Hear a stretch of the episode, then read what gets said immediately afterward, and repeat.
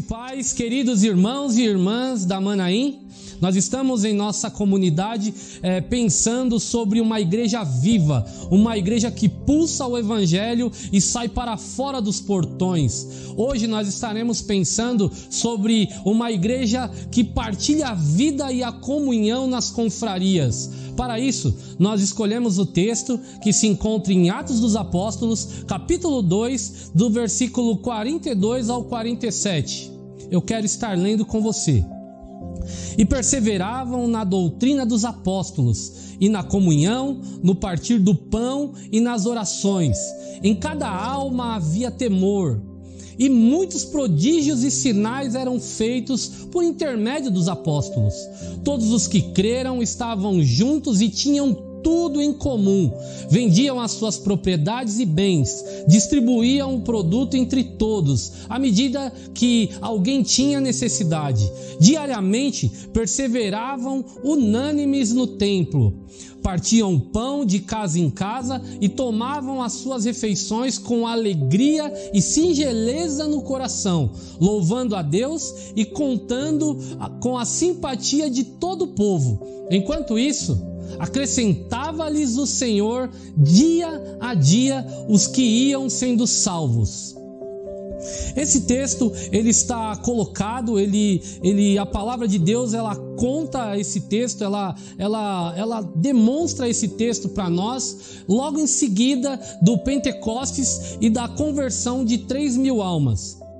A Bíblia vai contar que estavam todos reunidos no cenáculo, no templo, aguardando a vinda do Espírito Santo, cumprindo aquilo, as orientações, aquilo que Jesus havia ordenado a eles. A palavra de Deus diz que ouve-se um grande barulho, um grande som, e o Espírito vem, e todos são revestidos pelo Espírito Santo, são revestidos e capacitados para pregar o Evangelho, para viver o Evangelho na íntegra e no meio da sociedade. Diz que naquele período a cidade de Jerusalém estava cheia de pessoas de vários locais. A palavra de Deus vai nos contar que quando o Espírito vem, eles começam a falar em novas línguas, mas eles também começam a entender as, as línguas matriar matriarcais de cada um. Se você for observar lá atrás no Antigo Testamento, Deus ele divide as línguas quando o povo tenta levantar uma torre chamada Babel para encontrar o céu. Em Atos dos Apóstolos, capítulo 2, Deus ele faz com que estas línguas sejam compreendidas por todos. Ele está já dando uma direção, um direcionamento da comunhão que o povo de Deus haveria de ter. É, Deus ele continua trabalhando na vida desse povo e continua é, alicerçando e capacitando esse povo com os dons que foram derramados naquele período. Muitas pessoas viam aquilo e diziam que o povo estava embriagado, que o povo eles estavam malucos, eles era uma coisa fora do normal para aquela época, para aquele período. Porém, Pedro ele toma frente e começa a explicar e explanar o evangelho cheio do Espírito Santo porque muitas questões se levantaram. Como então nós herdaremos esse reino? Como então nós, nós serviremos a esse Deus? Como então nós é, reconheceremos Jesus? E ele começa a proclamar o Evangelho. Quando ele termina o seu discurso, cheio do Espírito Santo, ele faz um apelo: três mil almas se convertem. Com a conversão destas três mil almas, eu acredito que naquele momento os discípulos olharam um para os outros e disseram: Como iremos cuidar dessas pessoas? Como iremos capacitá-las para continuar aquilo que Jesus nos chamou para fazer? Então ele começa, eles começam a se organizar de casa em casa de lar em lar, partilhando pão, partilhando a vida, eles tinham tudo em comum. Eles não vendiam as propriedades para enriquecer um ao outro, mas eles vendiam e eles partilhavam para que ninguém passasse necessidade. Ali estava já sendo direcionada como seria a comunhão, como seria a partilha, como seria o discipulado, o ensino ao qual Jesus havia passado para eles e havia instituído eles como aqueles que propagariam esse evangelho. Diz a palavra do Senhor lá em Atos capítulo 9 que um homem chamado Saulo, ele se converte, passa a se chamar Paulo, e o evangelho continua a se propagar e a crescer e começa a atingir os gentios e outros países também através de Paulo. A nossa sociedade, ela começa a evoluir.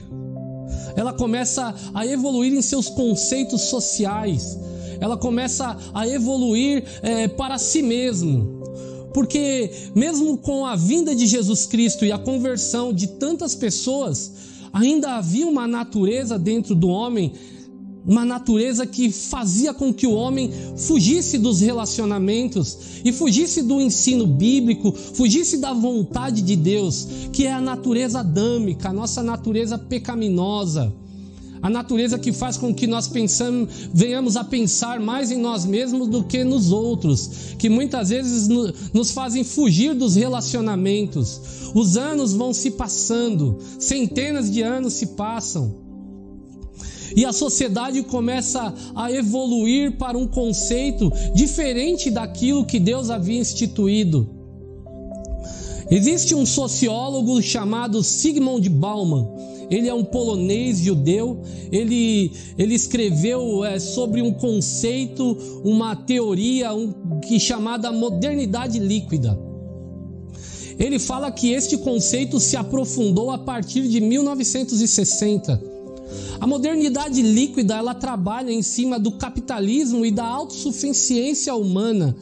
Ela vai falar que os relacionamentos humanos as relações humanas, elas vão ficando em segundo plano, elas vão, elas vão ficando para trás e a sociedade começa a ficar uma sociedade egocêntrica e a pensar em si mesmo. Vocês vão vendo que o padrão bíblico de Atos dos Apóstolos, capítulo 2, se desenvolve, a igreja cresce e agora a sociedade desenvolve o seu próprio conceito, a sua forma de viver e começa a se distanciar um dos outros, porque esse conceito de modernidade líquida vai falar que as, as, as, os relacionamentos agora são relacionamentos líquidos. Por que líquido? Porque líquido não toma forma, líquido não tem solidez, líquido não tem, não tem força, sabe? Não tem resistência. O líquido se amolda e ele se propaga, ele se espalha de forma muito fácil. Por isso ele chama esse conceito de modernidade líquida e ele fala que a sociedade caminha para viver este conceito da modernidade líquida. E aí ele vem trabalhando alguns pontos. Ele fala ainda mais, ele fala que nada é feito para durar. Em um mundo de incertezas e cada, e cada um por si. Nada é feito para durar em um mundo de incertezas e cada um por si. Olha só como esse conceito afeta aquele período em 1960, se aprofunda e ele acompanha a sociedade até os dias de hoje. Este homem ele ganha vários prêmios por isso e ele é um dos homens que foram muitas vezes requisitados para falar sobre a evolução da sociedade. Ele trabalha ainda mais, ele trabalha o conceito de que é, o homem ele, ele, ele tem essa tendência a se distanciar um do outro. Ele trabalha que o homem se distancia da moral porque ele tem essa coisa do egocentrismo dentro dele, introduzida nele. A Bíblia vai dizer que isso é a nossa natureza caída. Isso que nos faz distanciar. Ele fala que é um conceito social isso. Ele vai traçando esse paralelo e a gente vai começando a pensar que o porquê que nós nos distanciamos tanto. Ele vai dizer que as amizades e os relacionamentos conjugais, eles são agora para serem consumidos. Consumido. Ele trabalha o, o consumismo também exacerbado do homem. O homem começa a consumir os relacionamentos. Eu me relaciono com alguém porque eu tenho afinidades e porque essa pessoa tem algo a me, a me oferecer. A partir do momento que ela já não tem mais algo a me oferecer, essa pessoa já não serve mais para andar comigo, para falar comigo, para pensar aquilo que eu quero que ela pense. Parece que a gente é, compra robôs para andar ao nosso lado. Isso nos distancia das pessoas, porque ninguém é igual a ninguém. Cada ser humano, ele é individualmente diferente. os seus conceitos sociais, a sua cultura familiar, muitas das vezes vai te distanciar das pessoas. E esse conceito de distanciamento, ele não está apenas na sociedade para as amizades, mas ele também adentra os nossos lares. Observe isso. Lá em Atos, lá em Atos partiam o pão de casa em casa, faziam a vontade de Deus, partilhavam a palavra, tinham a doutrina dos apóstolos firme, agarrada, sabe, firmada no coração. Agora a sociedade começa a viver a sua vida, a viver aquilo que ela quer viver e a pensar aquilo que ela quer pensar. Isso é a nossa natureza adâmica nos conduzindo para distante dos preceitos do Senhor. Outra coisa que ele fala é que essa modernidade líquida, ela é ágil. Ela se adapta àquilo que a sociedade está oferecendo no momento. Em 1960, não eram as mesmas, as mesmas formas de, de se relacionar que as que são hoje.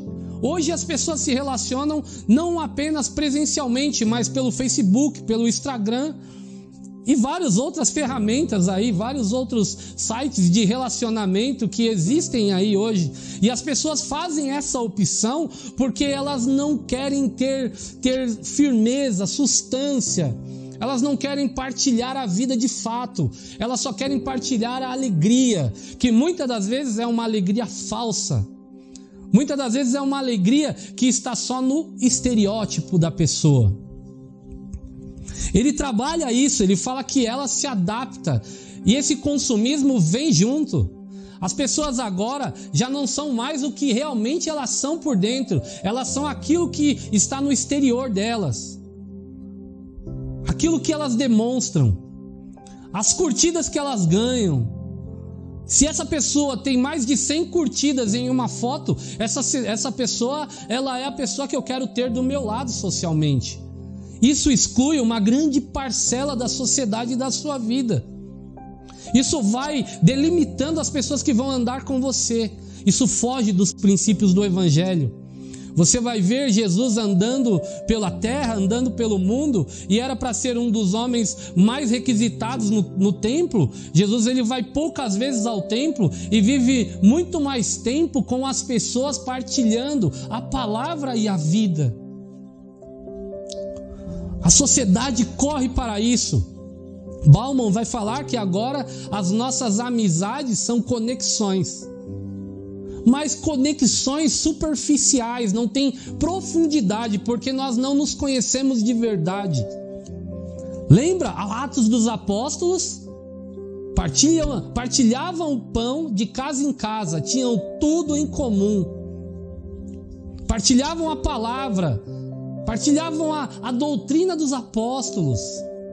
Viviam junto, em comunidade. O problema de um era o meu problema. Agora a sociedade nos empurra para distante um do outro. E nós nos relacionamos mais com telas do que com pessoas. Hoje nós escolhemos as pessoas que quer, que nós queremos que esteja ao nosso lado. Que vai dar um grau, um certo grau de popularidade para mim. Isso não é bíblico. Esse tipo de relacionamento não é bíblico. Eu vou chegar até as nossas confrarias, mas a gente precisa pensar sobre isso. A gente vem falando de uma igreja que adora, uma igreja, sabe, vem falando, vem trabalhando, uma igreja que se relaciona. Mas a gente, para chegar até as nossas confrarias, precisa entender o propósito de Deus nas nossas confrarias e nos pequenos grupos, em nossos pequenos grupos. Isso afeta diretamente esse comportamento social. A modernidade líquida afeta diretamente as igrejas. Esse padrão de escolha, de consumismo, afeta diretamente as igrejas. E não afeta apenas os relacionamentos sociais, mas vai até as entranhas das igrejas e faz sair para fora aquilo que de mais terrível pode haver em uma igreja, que é secularizar as suas relações. A igreja agora passa a ser um grande cultão do domingo e as pessoas vêm, participam do culto, louvam, cantam, dizem que adoram, passam tempo na igreja, recebem uma bênção apostólica, pega a chave do seu carro e vai embora para sua casa e não se relaciona com ninguém, não tem laços, não cria laços, não cria raízes, não finca raízes nas igrejas. Mas não é porque a pessoa ela tem isso dentro dela, é porque a própria igreja, a própria religião introduziu isso também. Ela ensina o membro, ela ensina as pessoas a, a, a irem consumir, consumi-la. Elas falam: venha para cá, porque aqui nós temos milagres. Venha para cá, porque aqui nós temos como solucionar os seus problemas. Olha só, nós estralamos o Deus estralamos o dedo e Deus obedece aquilo que a gente ordena. Elas criam um Deus com D minúsculo, não um Deus com D maiúsculo, que tem vontade própria, que chama o homem para adorá-lo, independente da condição que o homem vive, mas adorá-lo por aquilo que ele é, por aquilo que ele fez e por aquilo que ele faz dentro do homem, não no exterior do homem. As igrejas introdu introduzem dentro dela o padrão consumista da modernidade líquida e as relações vão se distanciando dentro do lugar onde nós deveríamos nos sentir em casa, porque nós nos chamamos de irmãos. Mas, como vários outros termos, se chamar de irmão se tornou algo é, é comum, algo algo sem sentido. Nos chamamos de irmão porque é um vocabulário gospel, é um vocabulário religioso. Não é mais aquela coisa de você é meu irmão. Por quê? Porque o sangue de Cristo nos comprou. Ele é o nosso Pai. Nos chamamos de irmão porque Ele nos fez filhos. Nós perdemos o real sentido.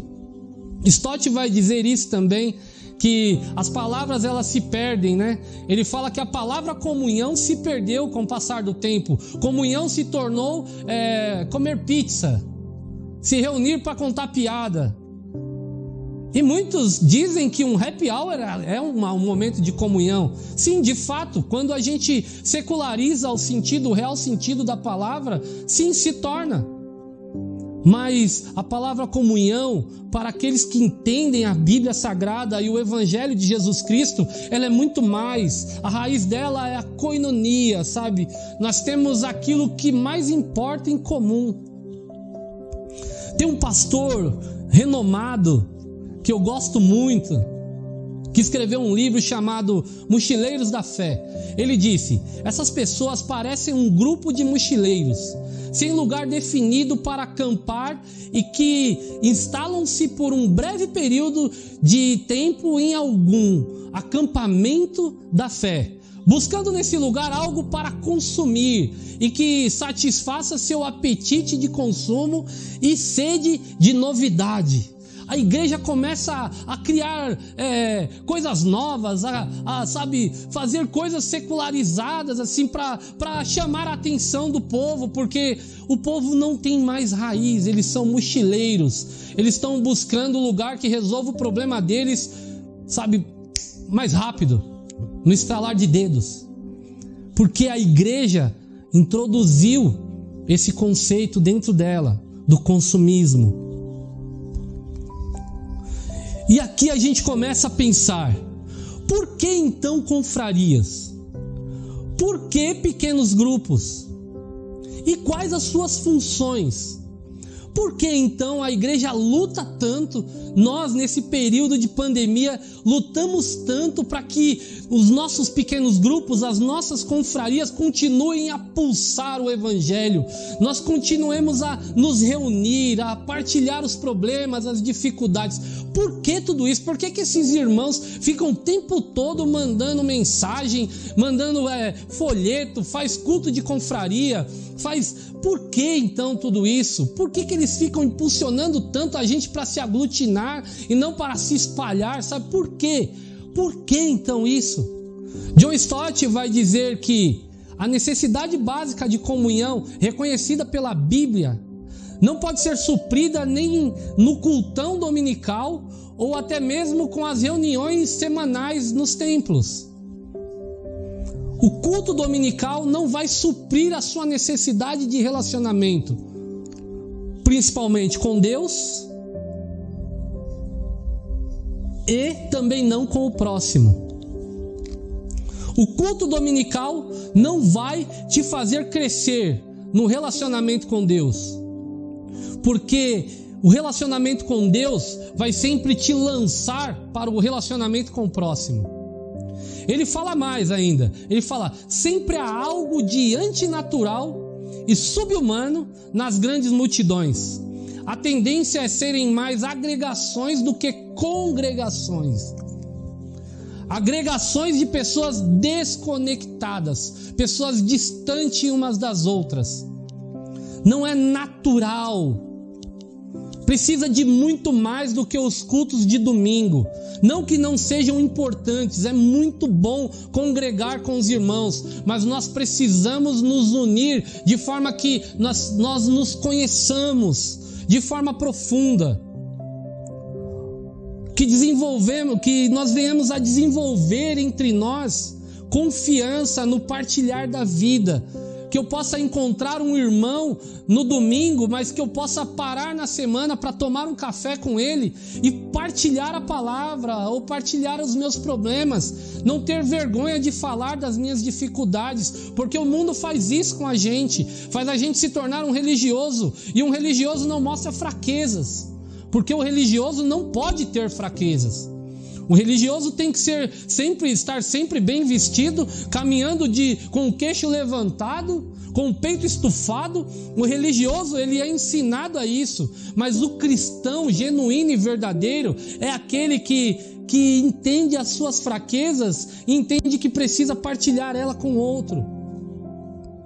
Jesus veio mostrar isso. Você vai ver ele se relacionando com Pedro completamente difícil, ignorante. Um Pedro que o negou, um Pedro que, que cortou a orelha de um, de um, de um oficial. Um Pedro que, que sabe, estava lá cabisbaixo, mas você vai ver Jesus se relacionando com ele e perguntando a ele o quanto ele o amava, entendendo as incompreensões interiores de Pedro. O relacionamento cristão, ele só vai crescer quando nós tivermos confiança uns nos outros. Stott vai dizer mais: o chamado da igreja é desenvolver uma contracultura cristã. Nós não precisamos de um sociólogo para nos ensinar como viver o evangelho na íntegra. Ele observa mais a vida do que muitas vezes a gente que está dentro da igreja, a importância do relacionamento e como a sociedade está nos impulsionando para se distanciar uns dos outros. Nós precisamos voltar a se relacionar. Para isso, nós desenvolvemos as nossas confrarias semanais. Para ter uma igreja viva, bíblica, que adora, que evangeliza e que se relaciona se faz sim muito mais necessário do que os cultos dominicais. É quase que impossível desenvolver um, um, um, discipulado genuíno, cristão, verdadeiro, através da palavra de Deus, apenas nos cultos de domingo. O pastor presidente não consegue acompanhar a cada irmão da igreja nas suas dificuldades. Por mais que ele seja um cara é, completamente capacitado para várias áreas da vida, ele não vai conseguir acompanhar um a um. Por isso nós desenvolvemos as confrarias. Até mesmo se reunir o conselho pastoral da igreja, eles não vão conseguir acompanhar um a um no seu individual, no seu problema, nas suas dificuldades. Mas nós temos essa visão de reino a visão de quebrar, de ir contra a cultura atual com o Evangelho de Jesus Cristo e desenvolver líderes para cuidar de pessoas nas nossas confrarias. A igreja precisa se desenvolver e cumprir sua missão no mundo, que é proclamar o Evangelho através da palavra de Deus e de relacionamentos cristocêntricos. Para isso, nós aplicamos o pastoreio nas confrarias, nos pequenos grupos. Para isso, nós, nós desenvolvemos isso. Nós não deixamos ninguém, como nós costumamos dizer, ninguém solta a mão de ninguém e o líder é o primeiro a pegar na mão. Por que de tudo isso? Porque vidas e relacionamentos restaurados apresentam o Cristo que restaura a um mundo destruído por uma cultura individualista. Por isso nós geramos esse acompanhamento por isso nós prezamos por isso, nós valorizamos isso, nós nos reunimos para falar sobre isso, nós compramos e lemos vários livros para pensar sobre isso, para sempre estar se atualizando, para que nós não deixemos o Evangelho de lado, para que nós continuemos a nos relacionar como igreja, como corpo René Padilha vai dizer que a missão cristã não é uma questão de iniciativa pessoal, mas uma expressão da vida que nasce e, e se fortalece na comunidade do Espírito. Olha só como um pensador, um teólogo renomado, ele, ele se aprofunda em uma frase na questão do relacionamento. Não é algo pessoal, sabe? É algo do Espírito Santo. Expressa a vida que a gente tem com Deus, o relacionamento. É algo do Espírito. A gente precisa buscar isso em Deus. O mesmo René Padilha vai dizer ainda: o meio mais efetivo para o cumprimento da missão cristã não é o, o, que o cristãos, o que os cristãos dizem ou fazem, mas sim a comunhão que vivem em termos de amor, entrega e cuidado mútuo. O cumprimento da missão cristã está alincado ou está necessariamente amarrado na comunhão em que vivemos. O amor, a entrega e o cuidado mútuo trazem sentido ao amor verdadeiro cristão. Quando estamos juntos na hora da adversidade, porque ter alguém próximo de nós na hora da alegria é muito fácil, mas chorar os choros dos irmãos, se dispor a, a orar com aquele irmão que está sofrendo a sua dor, e cada um tem a sua própria dor. A dimensão da dor do irmão não é medida pela minha opinião própria. Eu preciso entender que a dor dele é a dor dele. Se eu quero me envolver com ele, eu vou sofrer a dor dele, na proporção dessa dor. Padilha é muito profundo nessa questão do relacionamento para o desenvolvimento e crescimento do Evangelho. O slogan de nossas confrarias é lugar de partilha e do milagre. Os, dons se desenvolvem nas nossas confrarias, são colocados em prática. O reino de Deus, ele edifica mutuamente a gente quando nós vivemos os valores do reino, os valores da comunhão dentro das nossas confrarias. O primeiro ponto, eu vou pensar alguns pontos agora com vocês. O primeiro ponto é que partilhamos a palavra de Deus perseveravam na doutrina dos apóstolos. Olha lá em Atos capítulo 2, o padrão bíblico. A visão e os conceitos bíblico, bíblicos não se perdem em nossas confrarias, porque lá nós desenvolvendo, desenvolvemos o ensino e o diálogo na praticidade da vida. A palavra de Deus tem o poder de transformar vidas e forjar os relacionamentos com o padrão do Evangelho. Já não é mais o padrão social, líquido, que se desfaz à toa, mas é o padrão do Evangelho, é a palavra de Deus. Quando ela é partilhada e vivida, os relacionamentos são sólidos. Os valores, a moral estão entranhados naquilo que o Evangelho nos ensina. Colossenses capítulo 3, versículo 16 vai dizer: Habite ricamente em vocês a palavra de Cristo. Ensinem e aconselhem-se uns aos outros com toda a sabedoria. E cantem salmos, hinos e cânticos espirituais com gratidão a Deus em seus corações. Olha que palavra poderosa e a importância de se ensinar mutuamente. Ah, mas eu vou aos cultos no domingo, irmão. Nós falamos lá que os cultos dominicais não são suficientes. São sim muito, muito bom. A palavra ela emana do púlpito através da vida do, do pastor, a qual Deus ele designou e, e colocou no coração aquilo que a igreja vai tratar nas confrarias, nos pequenos grupos. Mas John Piper falando sobre pequenos grupos, ele cita sete pontos e dentro dos sete pontos que ele fala, ele fala assim: a palavra ela é muito importante, a, a pregação do domingo, ela é de suma importância, porém ela é uma pregação, ela não responde perguntas. Você não tem a oportunidade de perguntar aquilo que ficou de dúvida no seu coração. E muitas vezes, por estar no templo aos domingos, no meio de vários irmãos, se envergonha de fazer as perguntas. E uma pessoa que não tem, não tem respostas para suas perguntas, não tem o que falar para o mundo, é uma pessoa cheia de inseguranças no Evangelho, não cresce biblicamente.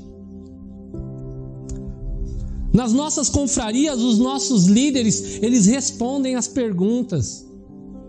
Eles estão lá lutando, batalhando, eles estudam, ouvem a palavra várias vezes para estar preparados. Nós, nesse período, desenvolvemos um método para que as confrarias pensem na palavra de domingo, para que cada irmão desenvolva esse, esse, esse conceito de buscar aquilo que Deus quer falar com ele aos domingos. E sempre é feita uma pergunta: o que Deus falou com você? Não é à toa isso, porque se Deus não falou nada com você, você não tem nada para partilhar de Deus com os outros. O que você vai falar de Deus, de um Deus que não fala com você? A palavra é muito importante, ter as respostas é muito importante. Ouvir a voz de Deus, estar atento, porque toda palavra ela sai da boca do profeta e ela não, não é lançada vazia, de forma vazia para pairar pelo ar. Ela não, ela vai ao coração e ela encontra repouso, sabe? Ela produz aquilo que Deus quer, quer que a, o pequeno grupo, a comunidade, ela trabalhe naquela semana. Temos ouvido muitas palavras que têm nos abençoado muito, mas se Deus tem falado com você, você precisa falar isso para o mundo. A palavra de Deus ela nos edifica, ela transforma, ela muda o homem ela tira a raiz pecaminosa do homem, ela confronta esse padrão social de, de relacionamentos líquidos. A palavra de Deus é aquilo que muda o homem. O salmista disse, ela dá direção. O salmista disse: lâmpada para os meus pés, luz para o meu caminhar. A palavra de Deus é aquilo que nos conduz à verdade. E não apenas a verdade dos outros, mas a nossa verdade de vida quebra com os conceitos e padrões sociais de distanciamento, de isolamento. Não é esse da pandemia, não. É o isolamento pessoal, egocêntrico, em que vivemos. A palavra de Deus ela transforma o homem e faz dele um homem que convive em comunidade, que vive a coinonia do Senhor. Por isso nós partilhamos e incentivamos a cada irmão a buscar essa palavra, a fazer perguntas, a compartilhar aquilo que Deus falou com você. A palavra de Deus é o alicerce de uma vida cristã saudável. Partilhamos a vida também. As dificuldades vêm à tona, as fraquezas dos irmãos, as nossas fraquezas, as minhas fraquezas são partilhadas em nossos pequenos grupos. Lá a gente chora junto, a gente se alegra junto. Lá é o lugar onde a comunhão viva e verdadeira e genuína do Evangelho acontece. Eu vejo nos grupos as pessoas é, falando das suas dificuldades e os outros ouvindo, acolhendo no coração e partilhando a vida. Sabe, a caminhada cristã não é feita para, para o homem andar sozinho. Nós precisamos partilhar a nossa vida. Desenvolvemos a comunhão bíblica nas nossas confrarias. Ouvir e se preocupar com as dificuldades de um irmão faz parte de viver o Evangelho. É impossível viver o Evangelho sem pensar no irmão, sem compartilhar, sem, sem olhar para o lado. É impossível. Essa visão egocêntrica vai contra os princípios do Evangelho de Jesus. Os exemplos que Jesus dava, e não é só com aqueles que eu tenho afinidade, é com aqueles que a religião exclui. Jesus vai a um poço e encontra com a mulher samaritana. Várias barreiras religiosas e sociais foram quebradas. Para vivermos a vida de Jesus Cristo em nossas confrarias, essas barreiras precisam ser quebradas, porque elas distanciam a nossa vida um do outro. Gálatas capítulo 6, versículo 2 diz: Levem os fardos pesados uns dos outros, e assim cumpram a lei de Cristo. A lei não é um padrão religioso, a lei é se relacionar com o outro, tomar o outro no ombro, cuidar, acolher, pegar aquele que está fraco e não excluí-lo. Aquele que caiu em pecado é muito mais fácil excluir do que tratar o pecado dele, do que pensar nele como um, um indivíduo alvo do amor do Senhor Jesus. Aquele por quem Jesus morreu, cheio de complicações e dificuldades pessoais, sim. Mas ele é aquele por quem Jesus morreu. Jesus se entregou por ele. Jesus ama aqueles que, que nós não costumamos amar. Os olhos dele é cheio de compaixão para todos, e estes olhos precisam estar em nós também. Nossos olhos precisam olhar como ele olha. Levem os fardos pesados uns dos outros, tomem no ombro, sabe? Não deixe o irmão caído. Os nossos líderes estão fazendo isso de uma maneira que eu me admiro. Sabe, eu fico olhando e eu fico orando a Deus e pedindo Deus graça, sabe, para compreender isso, porque isso é coisa de Deus. Isso é coisa do evangelho, sabe? Nós estamos em um tempo em que muitos estão sofrendo com depressão, muitos estão sofrendo com desemprego, muitas coisas têm acometido enfermidades e os líderes estão ali lutando lutando, batalhando, sabe? É a mãe de um que fica doente e o líder está lá orando, chamando a confraria para orar. É o líder que fica doente e a confraria vai lá e acolhe e ora. É o familiar. Levem os fardos pesados uns dos outros. Esse é o padrão de Jesus. Não se poupem, se entreguem. Esse é o padrão do Evangelho. Se você, de alguma forma, não tem pensado sobre o seu líder, sobre aquele que está, que Deus colocou ali para liderar o seu pequeno grupo, comece a pensar na vida dele como algo especial que Deus deu para você. É um presente de Deus na sua vida. O seu líder é um presente de Deus na sua vida. Se você nunca escreveu uma frase ou falou algo para ele, não perca essa oportunidade. Reconheça o trabalho árduo que ele tem feito para manter todo mundo unido. E ele não é um super-homem, ele se desgasta também. Ele tem vida também, ele está passando pelo mesmo período de dificuldade, ele tem família. As famílias deles também têm dificuldade de relacionamento. São seres humanos. Não são super crentes. Aliás, essa história de super crente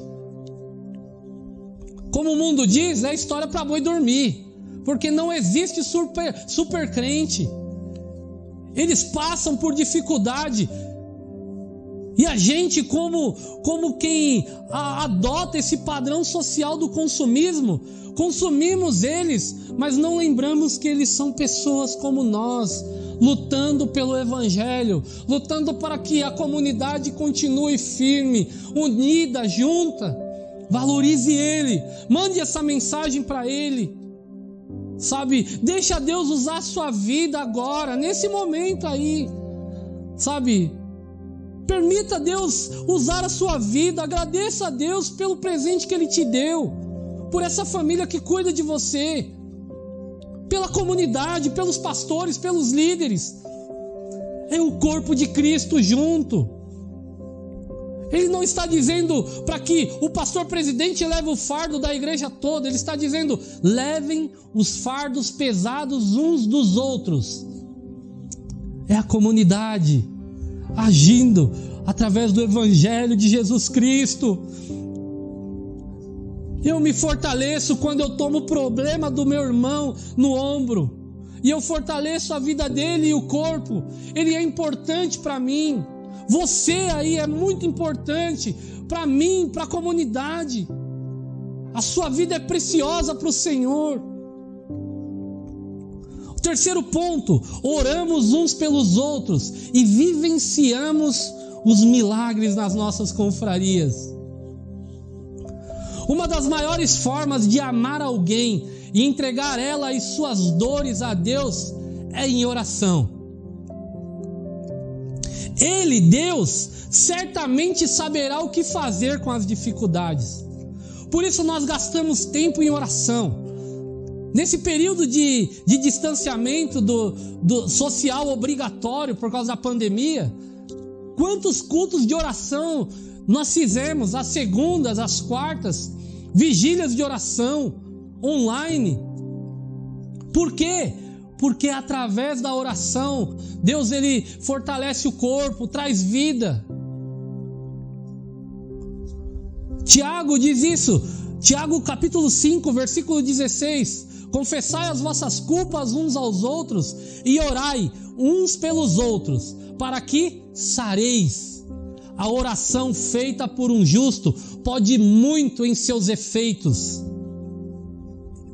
Confessem-se uns aos outros e orem uns pelos outros, compreendendo a vida do outro, entendendo a necessidade do outro, e ore por ele, busque em Deus por ele a oração feita por um justo pode muito em seus efeitos. Esse justo não é o homem perfeito, mas é aquele que entende que é justificado pelo sacrifício vicário de Jesus Cristo no Calvário.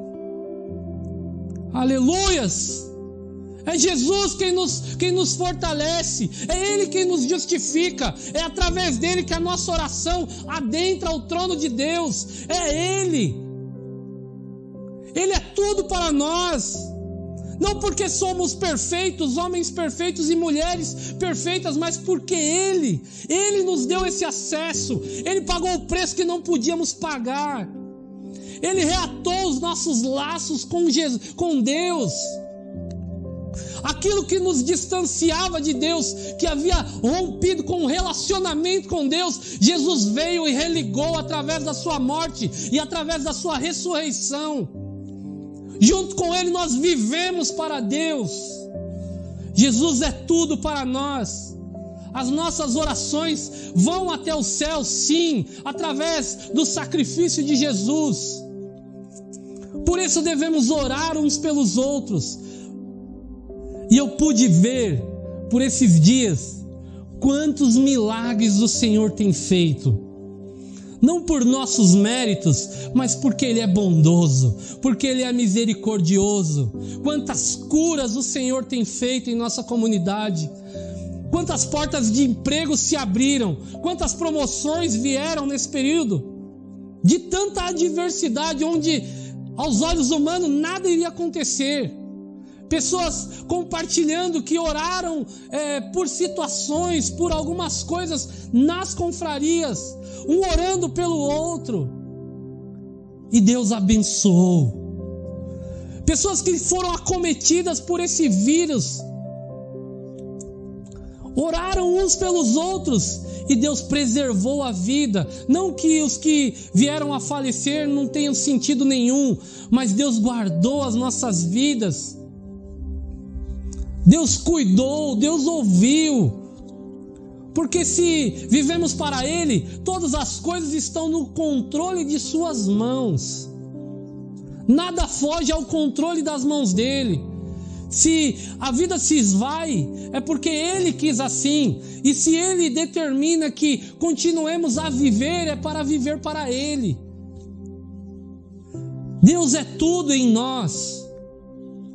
A oração de um justo pode muito em seus efeitos, por isso partilhamos a vida, partilhamos a comunhão, partilhamos a oração um com o outro e uns pelos outros, prezamos pela oração, porque a oração que nos conduz a Deus, é o altar do Senhor que nos restaura. A palavra ela nos confronta e o altar nos constrange, porque é no altar que o Senhor derrama a presença dele sobre as nossas vidas. Aleluias! Louvado seja o nome do Senhor. O último ponto, cumprimos a grande comissão de Mateus 28, 18 ao 20. Lá as almas se achegam, vidas são acrescentadas pelo Senhor. E nossa função principal é apresentar o Senhor através de relacionamentos saudáveis em nossos pequenos grupos. Lá nos servimos mutuamente, servimos os de dentro, mas também servimos aos de fora. Jesus nos enviou a um mundo perdido. Mateus 28 diz isso para que nós venhamos a, a pregar o Evangelho, fazer discípulos para todas as nações, batizá-los em nome do Pai, do Filho e do Espírito Santo, apresentar a Trindade a eles. Ele nos ordena, é uma ordenança divina. Servir os de dentro, servir os de fora. As nossas confrarias não têm as portas fechadas não é uma panela de pressão. As nossas confrarias têm a porta aberta para que o povo se achegue. Se você está nos visitando aí, está compreendendo o que é viver o evangelho na íntegra, em comunidade, e tem, e tem o seu coração está queimando por isso. A gente tem uma confraria que vai te amar porque nós queremos servir a sociedade. Se relaciona com as famílias que moram na mesma rua, com as famílias que moram no mesmo condomínio. Se relaciona com a sociedade. É a igreja para fora dos portões. Nós buscamos cumprir a vontade do Senhor para as nossas vidas. Ganhar almas e servi-las é uma dádiva. O bom Senhor nos chama e nos impulsiona a sair de nosso casulo, revelando ao mundo os dons derramados sobre nós no encontro com Ele em nossa caminhada. Ele não derramou o avivamento em Atos capítulo 2 à toa.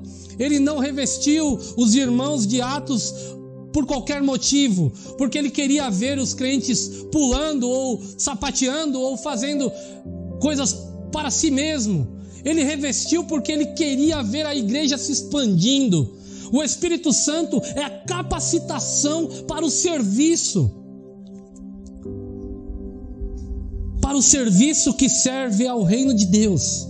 E esse reino tem um rei, então você serve a ele. Você serve a ele e serve ao próximo.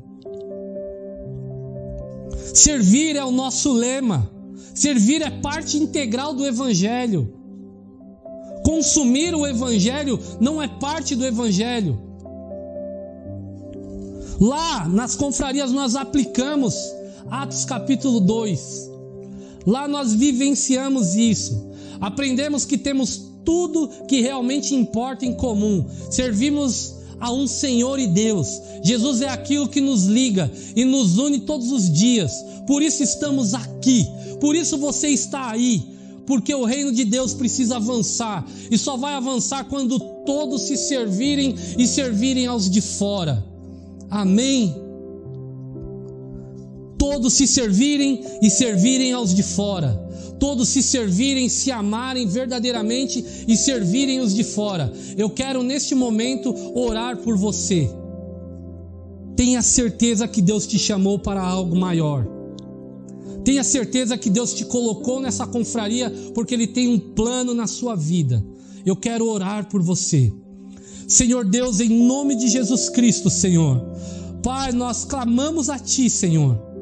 Clamamos a Ti, pois cremos, ó Pai, que somente através do revestimento do Teu Espírito Santo, Pai, poderemos vivenciar, ó Senhor, a igreja de Atos capítulo 2, Pai Somente através do Teu Espírito Santo nós conseguiremos quebrar os padrões sociais, Senhor, viver essa contracultura e manifestar o reino, não apenas dentro, mas para os de fora também, Senhor, servindo ao mundo e à sociedade, Senhor. Pai, visita esse meu irmão e essa minha irmã, Pai, enche eles do Teu Espírito, ó Pai, faça um Pentecostes em nosso meio, Senhor, aviva a Tua igreja, Senhor, nos impulsiona, nos ajuda a cuidar uns dos outro e a cuidar dos de fora, Pai.